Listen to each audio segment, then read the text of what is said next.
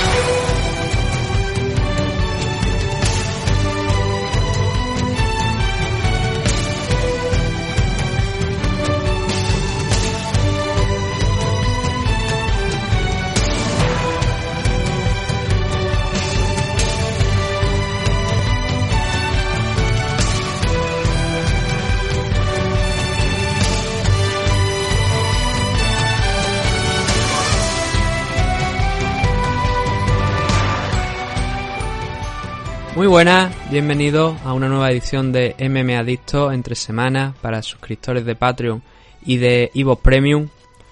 Hoy vamos a tener un programa muy especial, ya lo habéis podido comprobar con la intro del programa. Espero, vaya, que sepáis de qué era esa sintonía.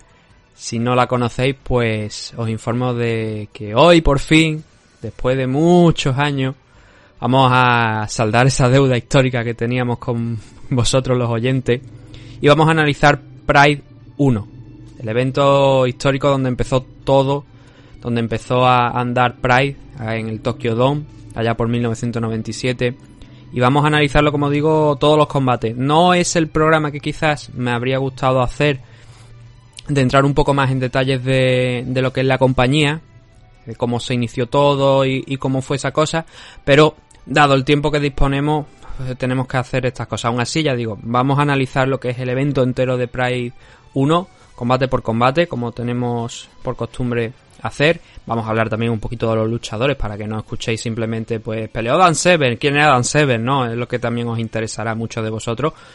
Y vamos a hablar de todo. Espero que os guste. Así que sin más, vamos a empezar con ese análisis de Pride 1.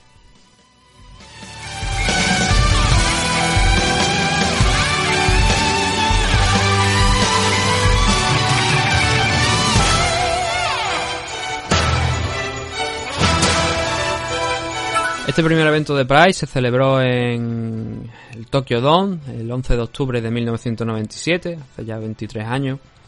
Y lo del Tokyo Dome es algo importante, algo relevante con lo que vamos a empezar.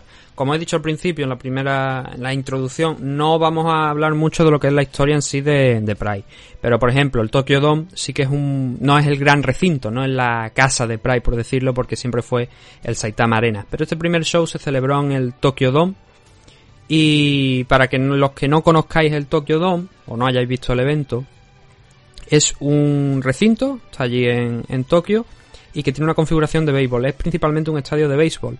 Lo que no quiere decir que no se utilice para otras cosas. Se utiliza para otras muchas cosas. Por ejemplo, aquí estamos hablando de, de eventos de MMA. También hay conciertos que se realizan allí. Hay eventos de Pro Wrestling. De hecho, el gran evento que celebra New Japan Pro Wrestling, una compañía de Japón, lo celebra ahí. El Wrestle Kingdom se celebra en el Tokyo Dome y con la misma configuración, pues bueno, tiene, quitan eh, obviamente el terreno, eh, aparece, ponen ya las rampas que sean necesarias, los asientos y con esa configuración era con la que actuó, bueno, con la que actuó, con la que actuó, con la que montó este evento Pride en el 97. Claro, diréis, era el primer evento de la compañía, poco arriesgado, ¿no? Coger un recinto tan grande y cómo fue, cómo, cómo fue la, entrada. Pues la entrada fue muy buena. De hecho, lo, los datos que dio Pride eran de más de 47.000 personas que se puede considerar, bueno, se puede considerar, no, es un lleno absoluto del Tokyo Dome. podremos entrar en el debate de si eso incluía tickets regalados, de si eso realmente era la cifra, pero la cifra que dio, que dio la compañía, como digo, fueron 47.000, más de 47.000 personas, lo que es un dato impresionante, no deja de ser impresionante. Hay, puedes hasta cierto punto, digamos entre comillas, falsificar los datos, falsificar la estadística, decir que fueron menos de los que entraron, pero hasta ese punto es difícil porque además el pabellón se veía, como digo, lleno. Entonces, es una cifra muy importante para una compañía que monta su primer show. Pero ¿por qué esto se puede entender? ¿Por qué podemos entender, 23 eh, años después, que esto se tuviera lugar? Porque que, se llenara el Tokyo Dome. En el main event estaba Nobuhiko Takada. Aparte de toda la publicidad que había estado haciendo Pride para, para la celebración de este evento. Pero en el main event estaba Nobuhiko Takada y Takada, que hoy en día sigue en Rising, era una figura importante en el mundo del pro wrestling, reconocida, y daba ahora el salto a las MMA. Ya sabemos que en aquella, especialmente en aquella época, este tipo de show le encantaban a los japoneses. Buena prueba de ello cuando Inoki, por ejemplo, se este episodio, hazte fan desde el botón apoyar del podcast de Nivos. Elige tu aportación y podrás escuchar este y el resto de sus episodios extra. Además, ayudarás a su productor a seguir creando contenido con la misma pasión y dedicación.